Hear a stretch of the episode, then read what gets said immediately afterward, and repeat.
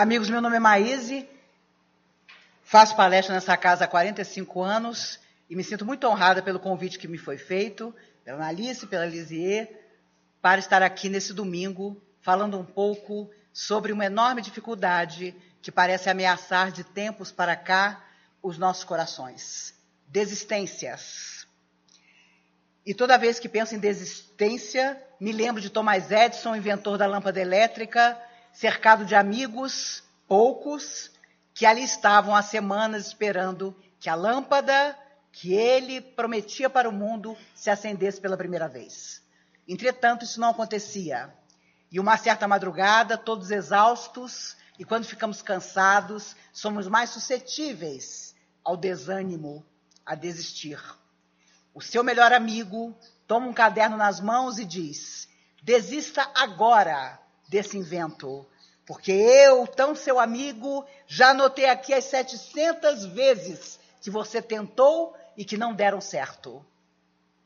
No final das suas forças, Thomas Edison dá um sorriso e diz: Agora é que eu não vou desistir. Já que você, tão chegado a mim, anotou as 700 coisas que eu fiz e que não deram certo, eu não vou desanimar. E duas noites depois, a lâmpada se acende pela primeira vez e muda a face do mundo.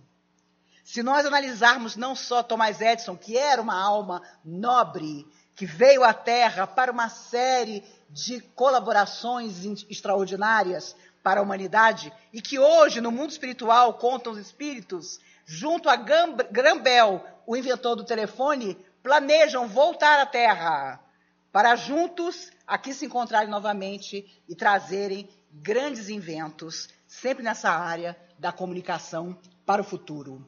Mas se cada pessoa que tentou tivesse desistido, com certeza estaríamos ainda na idade da pedra. E hoje, infelizmente, vivemos época em que estão na Terra almas convocadas à própria renovação que ameaçam não conseguir renovar-se e sair da vida física, ou pela porta do suicídio, ou desistindo de todos seus contatos emocionais, afetivos, psicológicos em volta e ensimesmando-se e, portanto, entrando num processo de influência espiritual negativa difícil de ser, na verdade, diagnosticada e até curada. Há um número imenso de pessoas que hoje diz: eu não preciso de ajuda. Eu sou autossuficiente. Um número igualmente grande que diz: Deus não existe. Ele não tem nada a ver comigo. E é claro que, aparentemente, em muitos casos, parecem pessoas extremamente vitoriosas. Mas os amigos espirituais gostam de nos lembrar que nas múltiplas existências que tivemos, nas promessas que fizemos, naquilo que foi fracasso, nos nossos mergulhos na carne, nesta atual existência em que nós, encarnados, estamos nos manifestando através de um corpo físico, a palavra desistir foi a única coisa que nós não admitimos que faríamos quando chegássemos à Terra. Fomos informados, em grande maioria, de que seriam tempos extremamente graves, porque um processo de transição para a humanidade encarnada na Terra tem que continuar. E já teve, é claro, o seu início. Quando chegarem os tempos, disseram todos os sacerdotes, os videntes, todos. E, na verdade, esses tempos chegaram, que é o de nós mesmos enfrentando os nossos corações. Ernest Hemingway, um grande escritor, teve livros maravilhosos publicados, mas o seu sonho como todos, de todo escritor, era ganhar o Nobel de Literatura. E ele escreve um livro, já maduro, ele foi correspondente de guerra, um homem inteligentíssimo, impressionante, gostava de viver, gostava de beber, e o alcoolismo foi algo que o acompanhou por toda a existência. Algo que ele não conseguia vencer e, na verdade, nem pretendia, porque era um enorme prazer beber. Mas ele escreve um dia um livro, quando começa a perceber os primeiros sinais da velhice que chegaria cheia de dificuldades pelos excessos que o vício havia provocado. Escreve O Velho e o Mar. E a luta daquele velho no livro e depois filme, com Spencer Tracy, que foi um clássico do cinema também, de domar aquele peixe enorme, nada mais era do que a luta que Hemingway sabia que estava começando para ele. E ele indagava se ele teria coragem de enfrentar essa luta. Não teve. Diversas vezes o problema do álcool era tamanho que ele se internava nas clínicas, teve várias esposas. A quarta esposa, a última, infelizmente alcoólatra como ele, e os amigos ficaram tão impressionados com a quantidade de bebida que os dois consumiam, que se reuniram certa feita para conversar com os dois e propor a eles que aquilo tivesse um fim, porque era impressionante como eles já não percebiam há muito tempo o quanto estavam dilacerando a própria vida. E a esposa, infelizmente, disse: Eu agradeço demais a preocupação de vocês, mas eu não posso fazer nada, porque eu vivo na mesma energia que ele. Eu gosto dos mesmos problemas que ele tem. Eu vivo o mesmo vício que ele. E quando ele começou a se internar mais a miúde, os médicos já não conseguiam ajudá-lo, porque ele estava achando sempre que estava bem. Que passavam alguns dias ele já podia voltar para casa, que ele tinha o domínio daquele vício. E é claro, o velho Wilmar lhe traz o Prêmio Nobel de Literatura, que era o seu grande sonho. Mas ao invés de realizar-se com esse sonho extraordinário que havia se tornado verdade, ele se atormenta a partir daquele dia porque considerou que nunca mais, em hipótese alguma, conseguiria repetir de novo aquela vitória. A escrever um best-seller, a escrever um livro que tornou-se um clássico para o mundo inteiro. E aí o seu tormento permanece. O alcoolismo, de novo presente, e as ideias de fugir da própria vida, matando-se, começam a tomar forma. Ele se afasta daqueles que queriam aconselhá-lo. Ele se afasta dos amigos da vida inteira, dos filhos daqueles que de alguma forma tentariam que ele não desistisse. E em 1961, afirmando a todos, inclusive a esposa, que ia dar uma caminhada antes do café, que estava muito bem, ele mal saíra da última internação que fizera, ele volta para casa, aproveitando a ausência dela, e tira a própria vida, porque percebeu que, primeiro, não conseguiria lutar. Segundo, nunca mais a fama que ele um dia já tinha tido seria tão grande como aquela que ele já tinha vivido. Ele não conseguia vencer o alcoolismo, embora dissesse a todos que a hora que quisesse, ele conseguiria sair daquela situação. E os primeiros sinais da velhice já eram difíceis, eram muito limitadores. E os médicos diziam que era natural, pelos anos e anos em que ele havia abusado de todas as forças do seu corpo físico. Ele se mata porque, na verdade, não conseguiu viver. Não conseguiu ultrapassar um patamar de lutas que precisavam ser vencidas de simplicidade, de humildade. Ele tinha dado uma contribuição incrível para a literatura do seu tempo. Mas o tormento de nunca mais repetir todo aquele glamour, toda aquela invenção literária passou a atormentá-lo imediatamente. E hoje, de uma forma ou de outra, muitas vezes encontramos pessoas que, ainda que consigam realizar sonhos que para nós que não conseguimos parecem verdadeiros milagres, essas pessoas permanecem satisfeitas. Elas abrem a boca para dizer que não é bem como nós imaginamos, que ela está em busca de uma outra coisa que ela nunca vai alcançar. Já contei várias vezes em palestra que meu cardiologista contava que há tempos um rapaz de 34 anos entrou no hospital, não parava de falar, estava na emergência, estava infartando aos 34 anos. E o meu médico disse a ele: o senhor, por favor, fique calmo, porque os exames estão provando aqui que o senhor está tendo um infarte. aos 34 anos. Para surpresa do médico, o rapaz vira-se e diz: Eu sei que eu estou infartando. E eu vou dizer ao senhor por quê.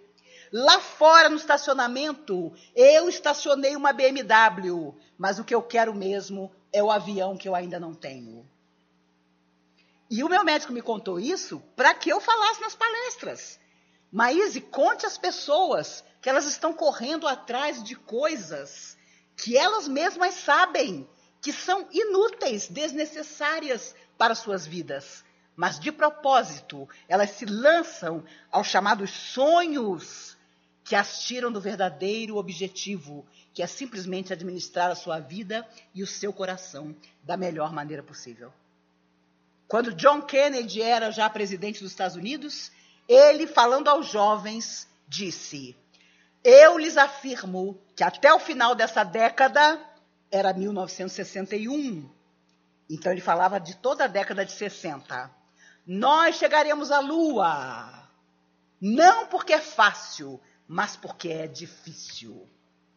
Ele é assassinado em 63 e em 69 o homem chega à Lua.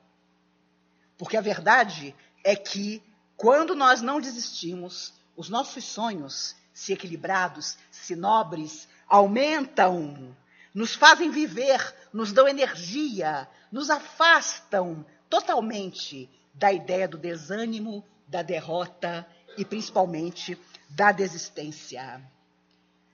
O vocalista do Nirvana, Kurt Cobain, lutava desde a adolescência com profunda depressão. Teve uma filha com sua companheira. Ela tinha quase três anos. Ele adorava a menina. Mas começou a achar que a depressão era, sim, a sua melhor companhia. E dois meses antes de tirar a própria vida, ele realiza um clipe que correu o mundo, apresentando uma nova música do Nirvana. Para surpresa dos seus próprios colegas de banda, ele determinou que todo o cenário deveria ser de pequenas velas brancas. E quem já assistiu o clipe vê a beleza no clipe. Aquele monte de velas brancas pequeninas, acesas e ele tocando. Mas mais tarde, após o seu suicídio, os amigos diriam: Nunca vimos uma tristeza tão grande nele. Havia alguma coisa no seu coração que já tinha desistido, que tinha tomado a decisão de sair da vida. E claro, ele tinha só 27 anos. A verdade é que as forças que às vezes afirmamos que tentam nos vencer, em geral, encontram sintonia dentro de nós. É óbvio que nas nossas horas de dor, de dificuldade extrema, nós não pensamos não sem grande dificuldade, em coisas bonitas. Mesmo assim, é a hora da nossa fé. É a hora de colocar em prática na nossa vida aquilo que, teoricamente, em doutrina espírita, por exemplo, nós estudamos tanto. Doutrina espírita que é fé raciocinada. Você sabe porque você acredita. E quantos milhares de espíritos aqui presentes nesse momento que há tantos anos é dedicado e que foi fundado por Irmã Ruth, espírito amigo dessa casa, a prece dos irmãos suicidas, que praticamente desde a fundação da comunhão existe. Quantos aqui desencarnados que passaram por essa experiência dolorosa não dariam tudo para voltar atrás? E hoje não consideram, revendo a própria existência, que aquilo que os fez desistir em definitivo, de um corpo que deveriam proteger, poderia muito bem ter sido superado. Os amigos espirituais dizem que de tudo que nós fazemos na Terra, tirar a própria existência não é justificativa. Não há justificativa para esse gesto. Nós podemos encontrar desculpa para um monte de coisa, mas ainda que soframos muito, Tirar a própria existência nos trará enorme sofrimento e dificuldade. E é interessante, às vezes, as pessoas minimizam isso. Ah, o Vale dos Suicidas, que em Memória do Suicida, através de Ivone Pereira, Camilo Castelo Branco, o escritor português, descreve, já não é mais como era. não sei de onde vem essa informação, mas digamos que seja verdade. Vai ser preciso que na Terra nós nos modifiquemos muito para que em torno de nós, os invisíveis, possam modificar os planos diversos em que a vida se estabelece. E é claro, às vezes, na nossa hora mais difícil, surge também a decepção. Aqueles, como o amigo de Thomas Edison, mais próximos a nós, dizem, nos incentivam até a desanimar. E é isso que nós não podemos deixar acontecer. Claro, existe, nós aprendemos em doutrina espírita, porque os amigos espirituais, através de muitas obras, enfatizam isso. A hipnose de quem ameaça desistir e de repente entra em sintonia com antigos adversários do passado que querem que ele desista de verdade. Por isso, quantos e quantos tratamentos desobsessivos existem nas casas espíritas? Nos nossos irmãos católicos, o momento da comunhão em que a hóstia é colocada na boca da pessoa que vai ali com toda a fé, também é um momento desobsessivo. Entre os nossos irmãos budistas, a meditação, entre os yogis, os exercícios de yoga, tudo isso são momentos em que, sintonizados com as forças do bem, nós reativamos as nossas energias mais necessárias e mais profundas. Entretanto, quando a pessoa é levada a tirar a própria vida através da hipnose, é claro que existe a divisão de responsabilidade. Muitos relatos de espíritos ao longo do tempo narram que quando chegaram do outro lado, fracassados por terem tirado a própria vida, souberam que há muito tempo estavam hipnotizados por energias dificílimas e, obviamente, não se esforçaram para sair disso. 50% da responsabilidade fica com quem tirou a própria vida, os outros 50% com as almas infelizes que o incentivaram a isso. Uma jovem que desencarnou aos 16 anos, quatro meses depois do seu desencarne, embora tivesse tirado a própria vida, se comunicou através de Chico Xavier. Os pais eram trabalhadores há muitos anos na seara espírita e foram na esperança de uma palavra, de um mentor, de um amigo que pudesse dar notícias da menina. Para surpresa deles, a própria menina manifesta-se. E é claro, a mediunidade ímpar de Chico Xavier colaborou muito para isso. Ela contou o que os pais não sabiam. Ela, hipnotizada por antigos inimigos do passado, um dia olhou para o vizinho, que era um homem mais velho do que ela, e cismou dentro da sua cabeça que ela era apaixonada pelo vizinho. E durante meses, ao encontrar o vizinho no elevador, ao cumprimentá-lo, ao entrar em casa, ela criou a ilusão, a fantasia de que ela não poderia viver sem o amor daquele moço que, na verdade, a cumprimentava educadamente. Tinha três vezes a idade dela. Num dia em que os pais saíram, ela coloca uma música alta para dançar. E quando começa a dançar, veio uma tristeza, apesar da música alegre. Veio um dolorido no coração, ela olha para a janela e se lança, sem pensar. Quando ela chegou lá embaixo, os espíritos a recolheram. E a avó, que havia desencarnado dois anos antes, para surpresa dela, aparece. E ela estupefada, porque ela não teve noção do que ela havia feito. Ela se vê no chão, quando ela tenta se erguer, todo o seu corpo dói, e a avó a recolhe, a abraça, comovida, e diz: Minha filha, eu vim para cuidar de você. E ela é colocada numa ambulância. Na cabeça dela, ela estava sendo socorrida para ir a um hospital da terra, mas ela já estava fora da matéria. E ela conta que ao chegar no mundo espiritual, passando por um tratamento fortíssimo, que era merecimento também dos pais e da avó, que a havia recolhido, ela soube que ela era presa de entidades sofredoras que sutilmente a hipnotizavam, colocando na sua cabeça e quase em seu coração um sentimento que, na verdade, não tinha nenhuma razão de ser e era, antes de tudo, uma ilusão.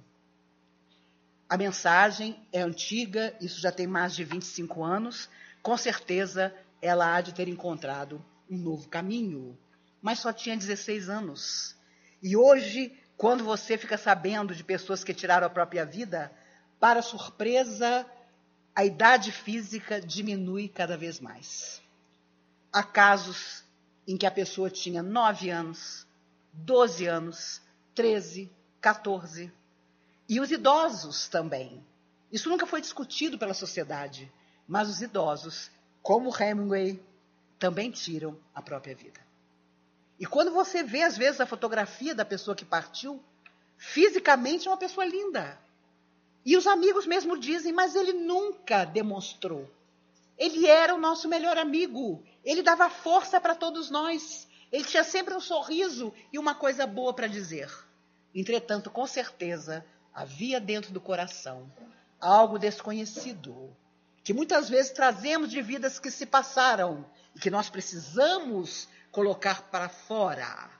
Sócrates disse: Homem, conhece-te a ti mesmo, não por acaso, porque o que nós desconhecemos trabalha contra nós. E nós não podemos permitir que isso aconteça. Fracassos já os tivemos aos montes em outras vidas um poeta da época do tropicalismo, amigo de Caetano Veloso, de Gilberto Gil, chamado Torquato Neto, tirou a própria vida há 47 anos atrás. E ele escreveu poesias lindas. Uma das poesias, inclusive, musicada à época e muitos anos depois regravada pelo grupo Os Titãs, em que ele diz, num certo momento: Só quero saber do que pode dar certo, não tenho tempo a perder.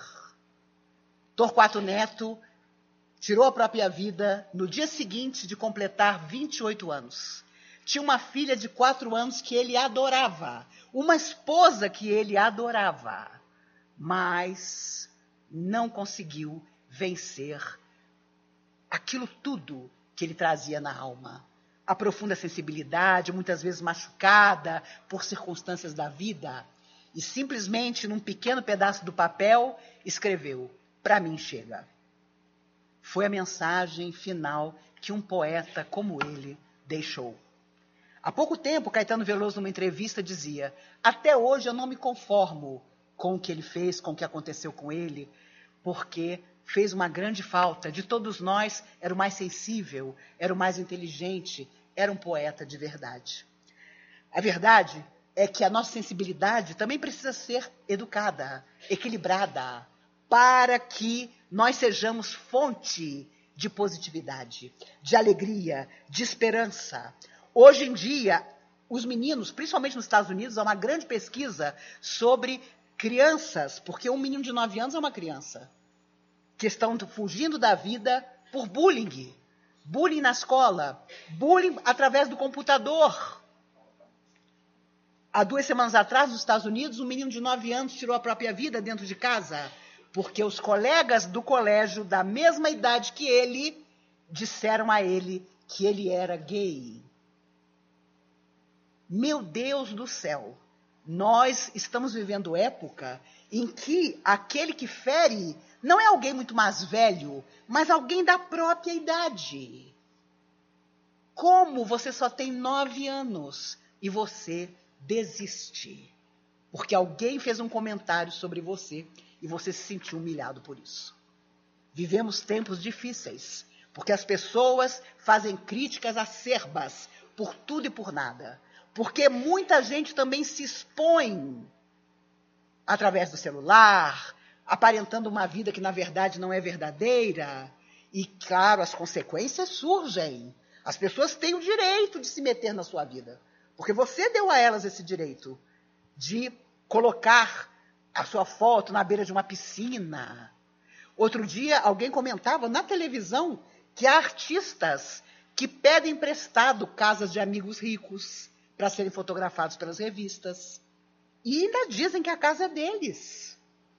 Isso é uma coisa tão inútil que fica difícil acreditar que isso existe. Mas com certeza deve ser mais comum do que nós imaginamos. E a espiritualidade, na verdade, que temos que desenvolver em nós finalmente, é exatamente o contrário disso. Não é ser pobre, não é deixar de ter as coisas, não é fingir uma humildade que na verdade não está em nós, mas saber que há valores eternos que nós temos que buscar e finalmente incorporar ao nosso coração. Quando Divaldo Franco foi à Índia, conheceu Sai Baba, que morreu em 2011, desencarnou em 2011, e ficou muito impressionado, porque ele simplesmente materializava objetos. Ele pegou um relógio do Divaldo, o relógio desapareceu na mão dele, no dia seguinte ele devolveu o relógio para o Divaldo, fazendo o relógio aparecer no olhar do Divaldo. Ele tem uma frase, Saibaba, que serve tremendamente para tudo na nossa vida. Quando dizia: O certo é o certo, mesmo que ninguém faça. O errado é errado, mesmo que todo mundo faça. E hoje as pessoas, para ensinar valores àqueles que vêm depois dela, parece que têm vergonha e as pessoas tímidas têm dificuldade de falar o que passa em seus corações. Por isso, pai, mãe, educador, tem que ter olhos de ver, ouvidos de ouvir. Uma mudança de comportamento numa criança ou num adolescente precisa ser pesquisada. Não é possível que nós finjamos que nós estamos vendo que aquela pessoa está diferente. Porque não é de um momento para o outro que as coisas acontecem aquilo vai minando a energia da pessoa. Aquilo vai tomando uma proporção tão grande que ela de repente diz: Meu Deus, é uma bola de neve, eu não vou conseguir sair dessa situação, isso vai me aniquilar, então eu vou fugir de tudo isso. Mas sabemos todos, e todas as religiões dizem: além da vida, mais vida. Consequências daquilo que nós fizemos as nossas próprias dificuldades de saúde emocionais, psíquicas de hoje, não são só consequência do, das escolhas que fizemos até agora nessa vida, são reflexo de vidas anteriores. Quantas vezes encontramos pessoas que jamais fumaram na vida e têm câncer no pulmão? Que têm uma disciplina incrível para se alimentar e desenvolvem câncer de estômago ou de pâncreas. É claro que isso são energias que nos acompanham de outras existências. E como precisam ser depuradas, muitas vezes a enfermidade faz esse papel. E é óbvio também que, se fossem só as doenças físicas, talvez ultrapassássemos a todas.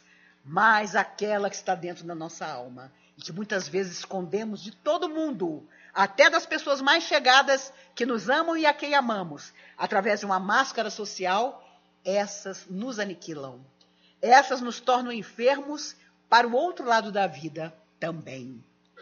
E por isso nós precisamos saber que há depressões que vêm do passado.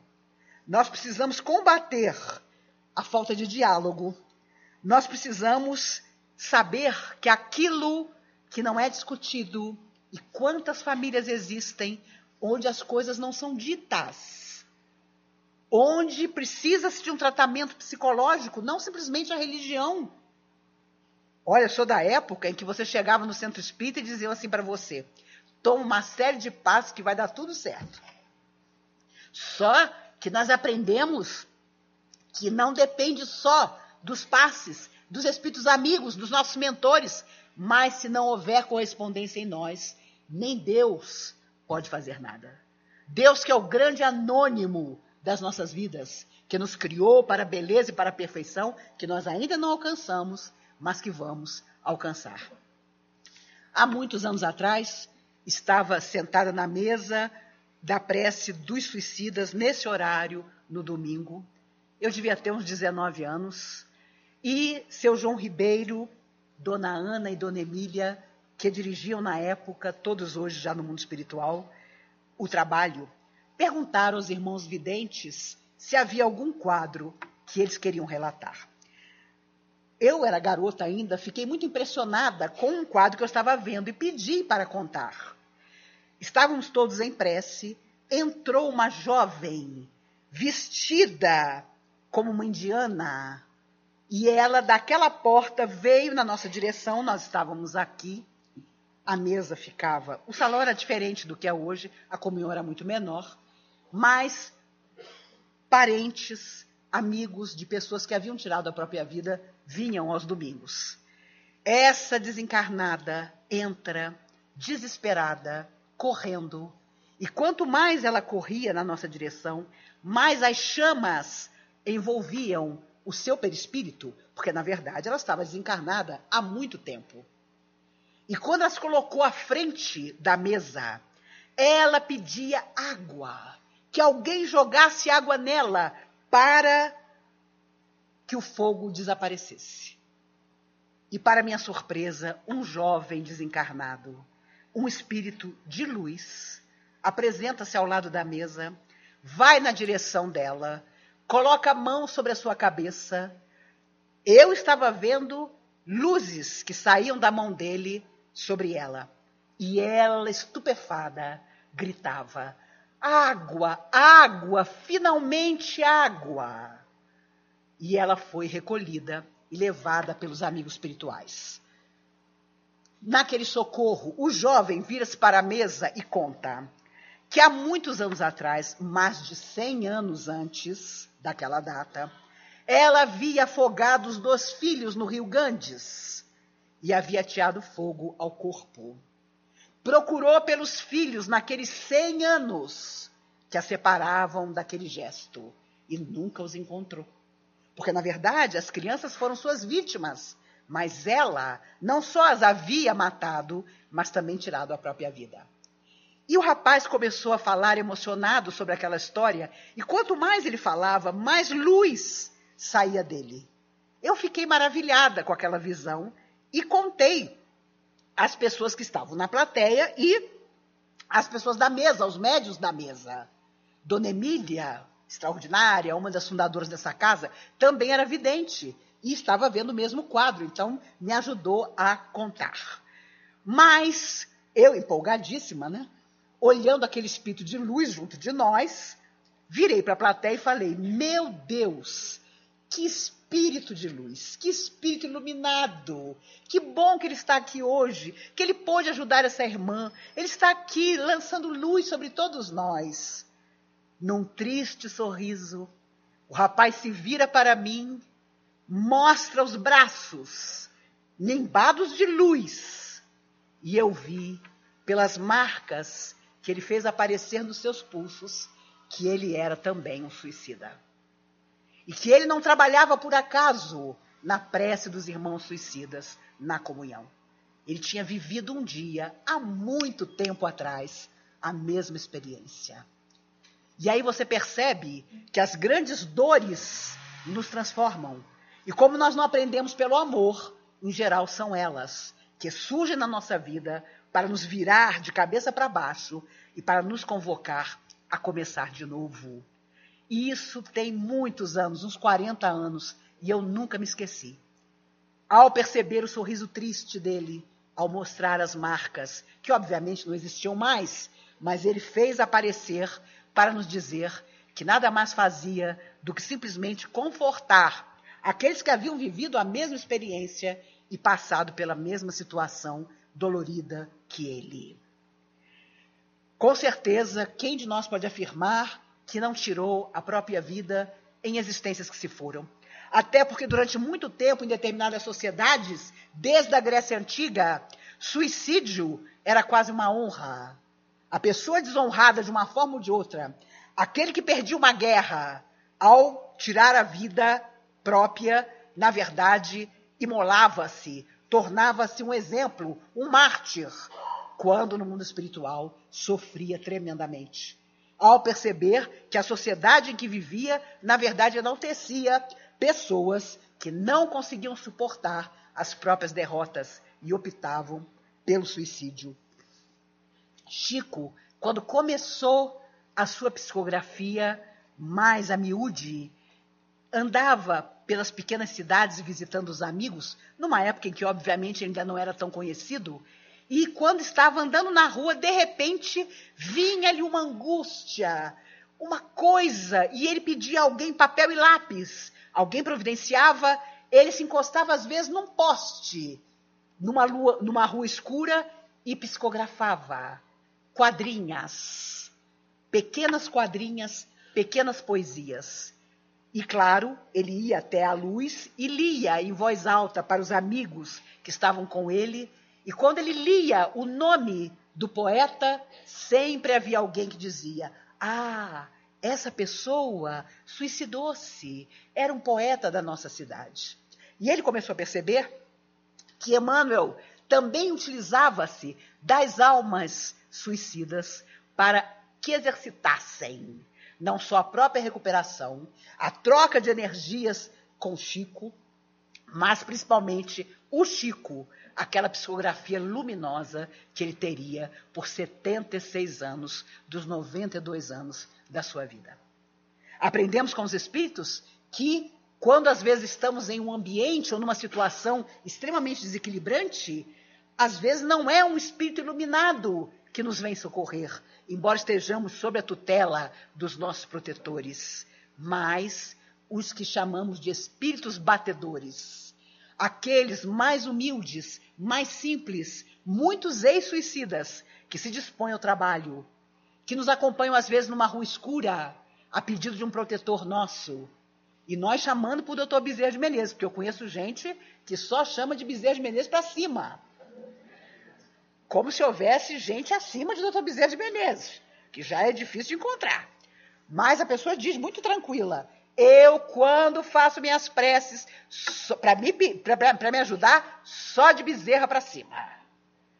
Pois de Dr. Bezerra de Menezes para baixo, existem milhares, milhões de almas que nos amam e que muitas vezes nos retiram de situações dolorosas sem que saibamos. Quando você, pela sua vida digna e reta, atrai a simpatia daqueles que não têm mais corpo de carne, mas que precisam fazer estágios de trabalho no mundo espiritual para voltar um dia em melhores condições, você, na verdade, tem ajudas do tipo: você fechou a porta de casa, entrou no elevador, de repente, alguma coisa dentro de você diz assim: o ferro de passar ficou ligado e você volta e o ferro de passar está ligado mesmo. O fogão está ligado, o gás está escapando. Parecem coisas tolas, mas existem aquelas almas recém-ligadas ao bem que se dispõem a fazer esses pequenos trabalhos de nos ajudar, na certeza que temos de que amanhã nos reencontraremos, nos encontraremos com eles e seremos nós a estar na posição de ajudar como eles precisam. Uma jovem chamada Carla, jovem médica, tinha um irmão de 32 anos completamente pirado. E ele era disciplinado, fumava, bebia, comia, de preferência assim, aquelas coisas mais tóxicas do mundo, aqueles doces que você olha e diz: Eu acho que eu vou ter um coma diabético depois de comer isso. Eu fui à Disney em maio, meu Deus do céu. Lá você tem que se vigiar 24 horas. Porque tudo é enorme, lindo, brilhante e faz um mal danado. Mas existe salada, existe um monte de coisa boa também. Saudável. A verdade é que esse irmão dela era tremendo nos desequilíbrios. E era um cara super afetivo, super alegre, todo mundo adorava, ninguém recusava nada para ele. E assim ele ia capitaneando as pessoas e as pessoas todas ficavam a favor dele. Ela, médica, sabendo que ele estava indo por um caminho difícil, começou a fazer exames nele e percebeu que ele já tinha problemas cardíacos, embora só com 32 anos, que o corpo dele já estava vivendo excessos que não suportava, e ela não passava um dia que ela dizia: Olha que você morre. Olha que você morre. Já te avisei. Olha que você morre. Não estou falando só como sua irmã, estou falando como médica. Pois, oito meses depois do infarte fulminante que ele teve, através do médium Carlos Bacelli em Uberaba, ele se comunica e ela sabia que era ele porque ele começa a mensagem dizendo: Minha irmã, e não é que eu morri? E ela começa a chorar porque ela viu na hora que só podia ser ele. E ele narra a história na psicografia de como ele foi recebido e considerado um suicida. Não inconsciente, mas consciente, porque tinha uma irmã que permanentemente o avisava. Quando nós começamos a estudar mais, a ter mais sensibilidade para buscar soluções, nós nos lembramos que os Espíritos dizem que nós matamos células do nosso corpo através das nossas atitudes. André Luiz nos lembra, através de Chico Xavier, um momento de raiva, de ódio, de ira, mata células da nossa matéria que nunca mais voltam a viver. Por isso, nós precisávamos ter um novo equilíbrio. Nós precisamos fugir de situações de conflito, de intemperança, de invigilância total, porque o nosso corpo vai acumulando isso.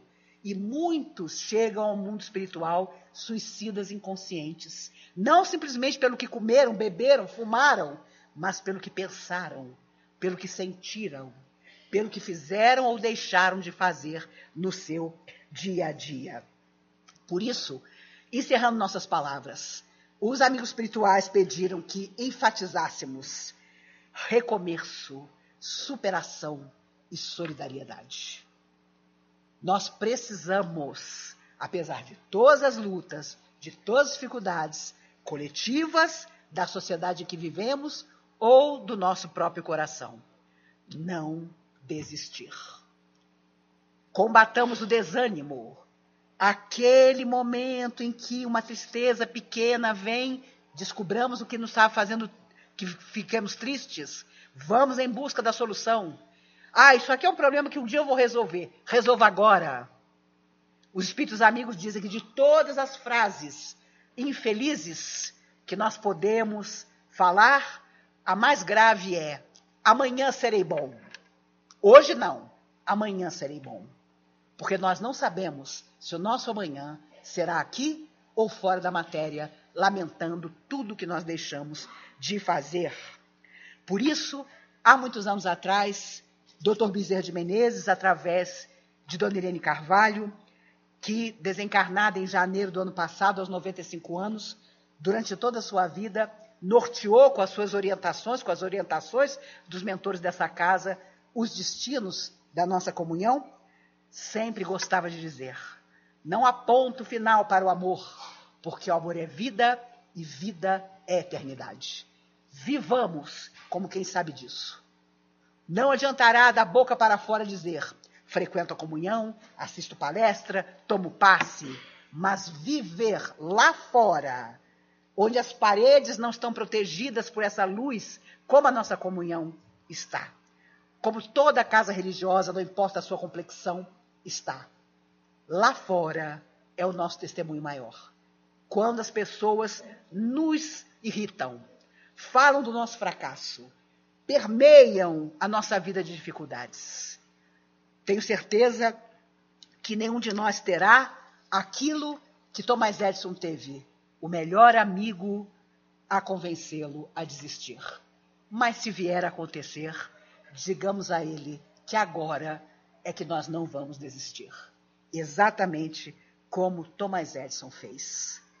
A cada 14 segundos, no mundo, uma pessoa tira a própria vida. São quase um milhão de pessoas. A cada 45 minutos, isso acontece no Brasil. Por isso, ignorar esse tema será ignorar a nós mesmos. As dificuldades que muitos atravessam e nós precisamos ter a sensibilidade de estarmos dispostos a estender o nosso braço amigo, a entender o outro como ele é e aceitá-lo para que ele se torne sempre melhor. Que Jesus nos abençoe, que nos guarde. Ele, a alma mais perfeita que já viu na terra e que afirmava inesquecível: Eis que estou à porta e bato.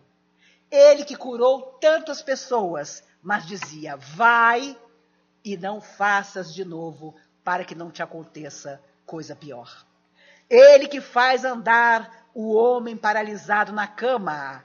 Os amigos tinham tirado a palha do teto para descer aquela cama à frente de Jesus. E quando o homem se vê curado, perfeito, Jesus, entretanto, não lhe tira a responsabilidade. Diz a ele que pegue a própria cama onde durante anos ele havia estado deitado e saia para uma nova vida, carregando com seus próprios braços aquela cama onde ele tinha estado por tanto tempo. Façamos isso. Sigamos simplesmente Jesus. Aparecem tantos gurus, tantos sabichões, tantas pessoas dizendo: o Cristo está aqui, o Cristo está ali. Jesus nos afirmou isso, que apareceriam. Mas nada que o nosso coração atento não perceba. Não adianta a palavra, é preciso a vida. É preciso viver conforme aquilo que se acredita. Ainda que com dificuldades, ainda que com deficiências que todos possuímos, não desistir seja a nossa bandeira maior. Sem desistência, sem desânimo, com amor no coração, com certeza de que o dia de amanhã vem perto, como dizem os Espíritos, e nos encontrará, se Deus quiser, sempre no trabalho de, do bem. Antes de retornarmos a palavra às queridas amigas da mesa, eu queria chamar a Júlia, que faz parte do GRUD, Grupo de Divulgação da Doutrina Espírita. Ela tem um convite para nos fazer a todos. O GRUD surgiu da comunhão há muitos anos atrás, um grupo de trabalhadores dessa casa que resolveu ampliar a sua tarefa e formou o GRUD, que faz palestras e cursos das casas espíritas. E a Júlia vem aqui para nos fazer um convite, que, se eu não me engano, é para o próximo dia 30. Pode falar, Júlia. Muito obrigada. Boa noite a todos. Meu nome é Júnia, eu sou membro do grupo de divulgação da doutrina espírita. E eu gostaria de convidar a todos para participar da edição de 2018 do projeto Vamos Falar da Vida, que acontecerá no dia 30 de setembro, às 17 horas, no SESC da 913 Sul. Esse ano vamos falar da vida, será com a Maíse, e vai ser uma palestra sobre valorização da vida com a oportunidade de perguntas ao final. É, o Vamos Falar da Vida é um lugar público, ele acontece num lugar público, dessa vez no SESC da 913 Sul, para que nós possamos levar os amigos, é, pessoas não espíritas também, que queiram, tenham interesse, sejam simpatizantes e que muitas vezes não viriam ao centro espírita numa primeira visita. E aí tem a oportunidade de assistir uma palestra da Maíse já como primeira vez. Todos serão muito bem-vindos. Vai ser no dia 30 de setembro, às 17 horas, na 913 Sul, no SESC. Muito obrigada. Obrigada a vocês. Vocês já perceberam que a gente não só desiste, mas provoca uma overdose na sociedade. Uma vez por ano, o Grude sempre me convida e a gente escolhe um tema e está lá, geralmente no mês de setembro. Não se esqueçam que esse é o setembro amarelo de combate à ideia do suicídio. Façamos a nossa parte. Não ignoremos que a humanidade está enferma sim, mas as curas começam portas adentro do nosso coração.